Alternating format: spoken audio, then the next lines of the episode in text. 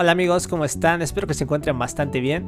Estamos en Échate un libro, un podcast para lectores empedernidos y otra vez volvemos, hemos regresado y volvemos con un libro fuera de lo común. Un libro titulado Más gordo el amor, escrito por Antonio Malpica. Y es un libro muy interesante, lo recomiendo, tiene comedia, tiene aventura, romance. Eh, y es un poco realista, ¿vale? Bueno, es realista. Realista en ciertos sentidos. Y sientes que es una historia que podría haber ocurrido realmente. Por varias razones. En primera, eh, eh, vamos a hablar sobre el punto de vista. El punto de vista del narrador es un personaje. Es como si un personaje de la historia hubiera escrito este libro después de que ocurriera la historia. Entonces, el autor se mete eh, a interpretar el personaje y desde ese personaje nos narra la historia del libro. Así que solo hay un punto de vista, que es el de este narrador, personaje ficticio, al cual se, se le lo conoceremos como el pollo. Es un personaje, el secundario, que sale en la obra. Y está escrita en tercera persona. Y en primera en algunas partes. Sobre todo en las partes en que el narrador pues nos dice que él es el pollo, ¿no? Entonces eh, ahí empieza a hablar en primera persona, pero luego se sale y se salta a la tercera persona cuando es momento de narrar la historia. Y pues en algunas partes va a venir lo que es la escritura en primera persona. Vamos a hablar un poco sobre el título y es muy preciso, la verdad, es muy preciso. Ahorita a lo mejor no tiene mucho sentido eh, cuando escuchan el título que es hashtag más gordo el amor, pero el título es muy preciso, es muy efectivo y está empapado totalmente sobre la historia del, del libro. Muy, muy, muy eficaz. Se siente como un libro que está en el ambiente, está en el ambiente adecuado, y pues es muy significativo para la historia, para estimular la lectura. Quizá no es un libro que te. un título que te llame mucho la atención. Hashtag más gordo el amor. No. Pero eh, ya entendiendo la historia, sí sabes que fue un buen título. Eh, a mí lo que me llamó la atención. Cuando lo compré, no recuerdo bien si fue por el título, si fue por la portada o por la descripción ese fue de mis primeros libros que compré, así que no sabía muy bien qué onda. Eh, probablemente lo compré porque había descuento, pero lo recomiendo bastante, es muy bueno. Muy bueno. Y no hay prólogo en el libro. El libro directamente comienza con el narrador, que ya les dije que es un personaje de la historia, pues contándonos eh, sobre la historia. Nos da un poco la introducción y nos habla un poco sobre la suerte. Así que no hay prólogo el trabajo pues está organizado un poco en forma cronológica, pero no. ¿Por qué? Porque estamos en dos líneas de tiempo, en el pasado y en el presente y en el futuro.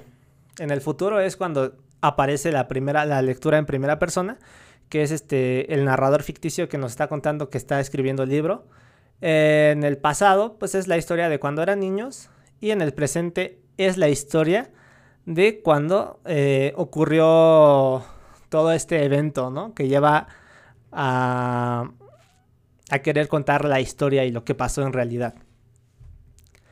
Entonces, este libro es ficción. Es ficción, lamentablemente no ocurrió, pero si no sabías esto, te estoy seguro de que vas a pensar que pudo haber pasado realmente. Y no tiene nombres los títulos, simplemente es primer capítulo, segundo capítulo, tercer capítulo y así.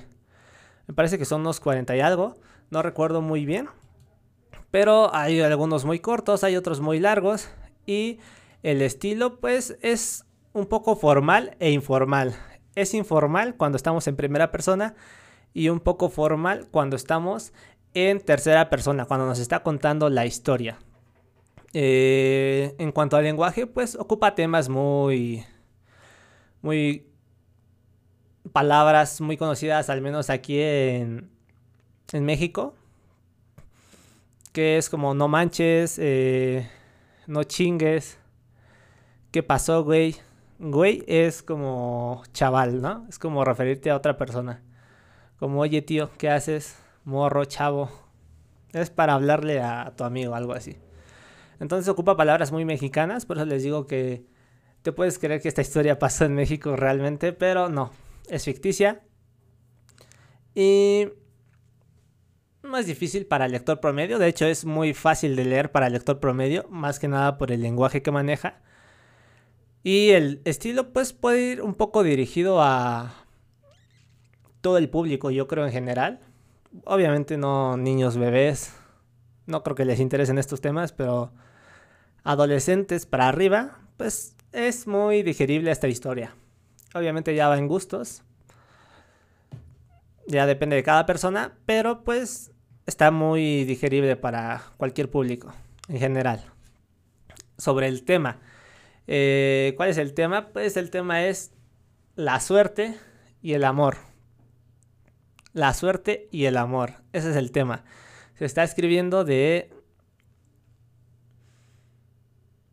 que la suerte es... Se basa en la premisa de que cada quien tiene un número determinado de suerte y lo gasta como quiere, ¿no? Cada persona tiene, supongamos, un vasito y esa suerte es toda la suerte que vamos a tener a lo largo de nuestra vida y nosotros decidimos cómo gastarla y cuándo gastarla. Entonces, esa es la premisa. Esa es la premisa. El tema es ficción, obviamente. Eh, el tema pues es muy evidente.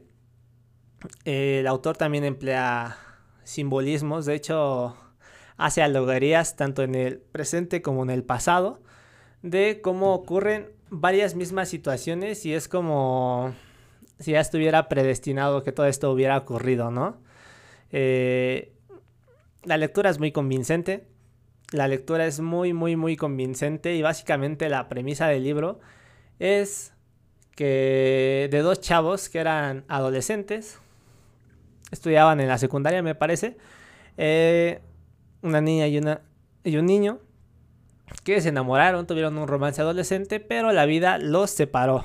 La vida les jugó una mala jugada y en el futuro, ya en la línea presente, este chavo que se llama Simón, pues decidió decidió darle un giro completo a su vida cuando se ganó la lotería, ¿vale? Cuando se ganó la lotería decidió ir a buscar al amor de su vida que él consideraba que fue su romance adolescente de la secundaria. Así que suena cliché, ¿vale? Suena cliché, pero hay muchos matices, hay un montón de historia más que necesitarían conocer, pero ahorita no, no les voy a dar spoilers. Ahorita vamos a hablar un poco así fuera de spoilers, ya cuando vaya a decir spoilers, pues ya les voy a contar. Pero esa es la premisa. Está buscando el amor de su vida después de ganarse la lotería. Y por eso es el título, hashtag más gordo el amor, ¿no? Pues se ganó el gordo, así le dicen, el gordo a la lotería. Pero pues él prefiere el amor. Y no va a cobrar la, la lotería hasta que encuentre al amor de su vida. Esa es la premisa del libro. Y hay lógica en el final y el punto culminante, sí. Hay lógica, hay lógica en el final. Es es de hecho, no es lo que te esperarías de un final. Ya les dije que a, primera vista la premisa parece un cliché, pero cambia bastante. De hecho, el final es un poco inesperado. Es como, wow, wow, wow, ¿cuándo pasó esto? Pero ya una vez que vuelves a leer el libro, ya te das cuenta de que todo estaba conectado, ¿vale? Así que si eres un poco...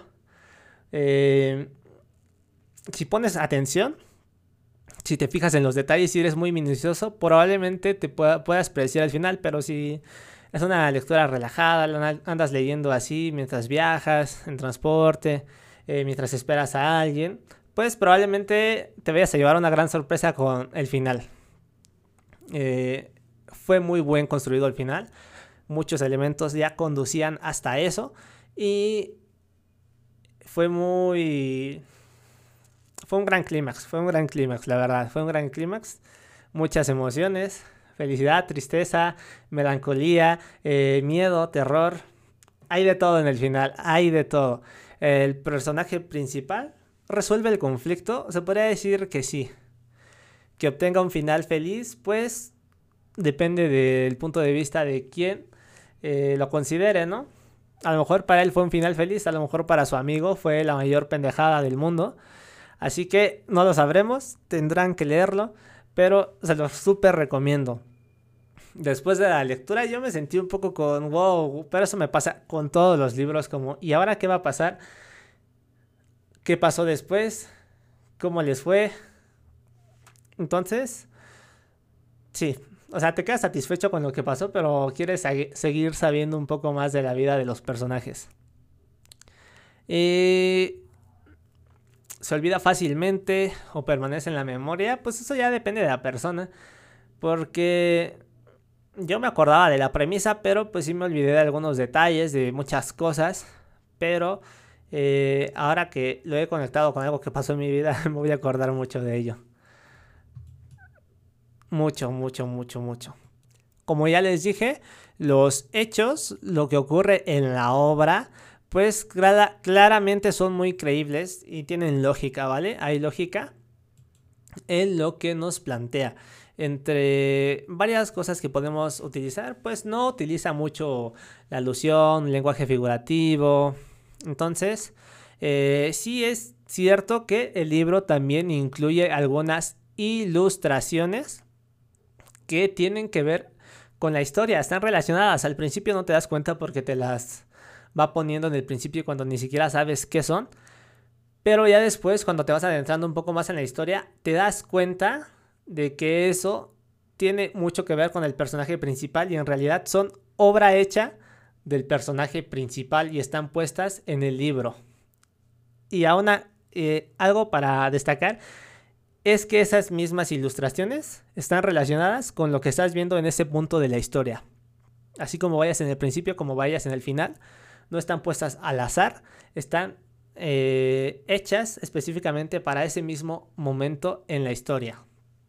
Obviamente no conectan con la historia eh, así, porque pues, son ilustraciones, son como tiras cómicas, pero están conectadas con la historia, son creadas por el personaje y esa es toda la ilustración que se van a encontrar. Fuera de eso, todo lo demás va a ser letras, palabras y más palabras, párrafos.